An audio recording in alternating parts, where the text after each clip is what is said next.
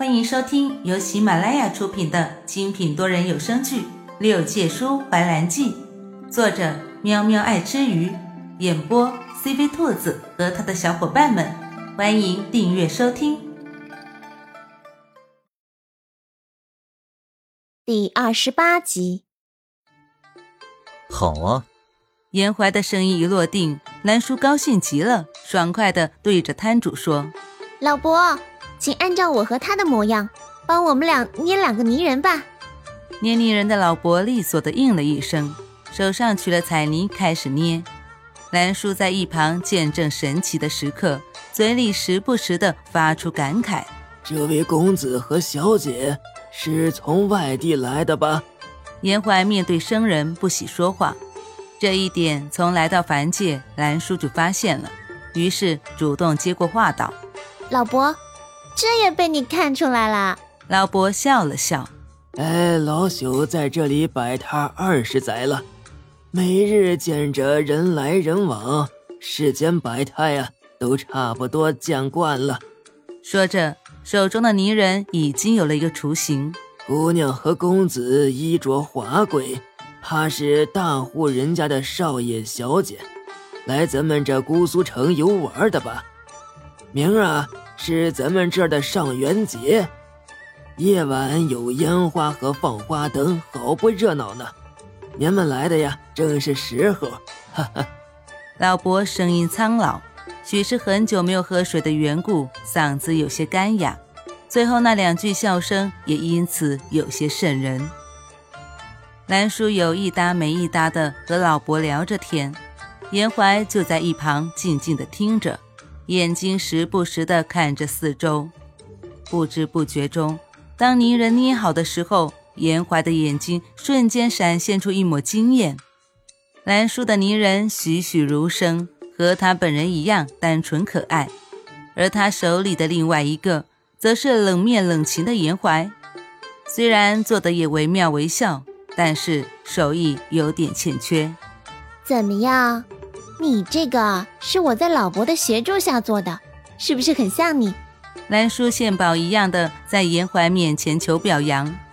严怀看了他一眼，状似认真的点评道：“真是丑。”兰叔笑得花枝乱颤，严怀看的也是无可奈何。两个人都没有注意到逐渐靠近的花灵。丑啊，嗯，没关系，丑的是你。我漂亮就好啦。嘿，猜猜我是谁？花灵特意变了声，挤进两个人的中间。兰叔看着陡然出现在自己面前的脸，吓得手上泥人都掉了。好在严怀眼疾手快接住了，才让兰叔的心血没有白费。只不过某人的脸色可就没那么好了。严怀冷着脸，拎着花灵的领子滴溜的远了些。兰叔睁着一双水灵灵的眸子看着他身后，静了半晌，在绚烂的灯光下，目光狡黠地说道：“三哥哥，你来啦！”花灵果真转身看去，结果身后却空无一人，这才意识到上当了。花灵摘下面具，对着兰叔娇嗔道：“哼好呀，兰叔，你居然耍诈！”兰叔耸了耸肩道。你也没说不可以耍诈啊！严怀看着兰叔无意的小举动，冷着的脸上逐渐软化，就像七月里的风，温暖和煦。也许真如长林所说，情能让一个人不知不觉变得不像自己，做出任何匪夷所思的事情。以前他是不信的，现在似乎有点相信了。崇华站在离他们不远的地方，看着他们嬉笑打闹，忽然觉得像凡界百姓这样平静安宁的生活，似乎也是个不错的选择。他看着周围人潮涌动的街道，再对比起仙界冰冷的岁月，仙界实在是太冷了。在街上待了一会儿，四人找了一间看起来还不错的客栈入住。客栈掌柜是个中年男子，正在柜台前对账。兰叔大气的走了过去，一巴掌拍在木板上，像一个女土匪似的，吓得掌柜猛地抬头，就连鼻梁下两撇小胡子都跟随的乱颤。他稳了稳心神，结结巴巴的说道：“呃，几位客客客官，是打尖儿还是住店啊？”兰叔想了想话本里是怎么说的，对那掌柜说道：“住店，给我准备四间上房，还有热水。”当初看话本里，江湖中术士就是这样说的。他正演得起劲，不料严怀将他一扯，低声道：“好了，别把人家掌柜吓着了，不知道的还以为我们是来打劫的呢。”打劫？有的这么漂亮的土匪吗？兰叔觉得有些匪夷所思。他演的明明是侠女，好吧？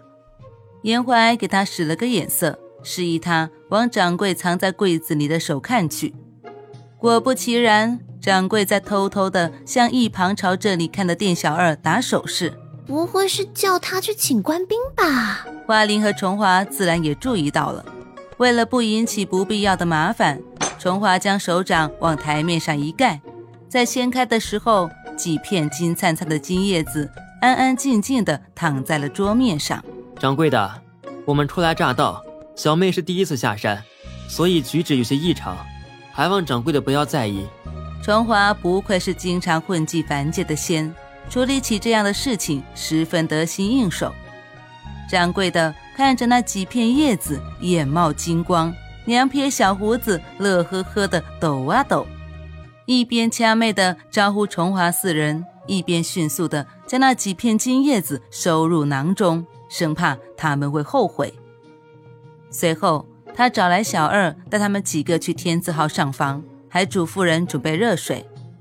兰叔住在严怀的左手边，右手边是花林，花林的旁边是重华。屋里灯火阑珊，一抹清幽的竹香飘散在空气里，火烛烧着竹油，发出滋滋的声响。兰叔躺在浴桶里，白皙的手臂搭在边缘上。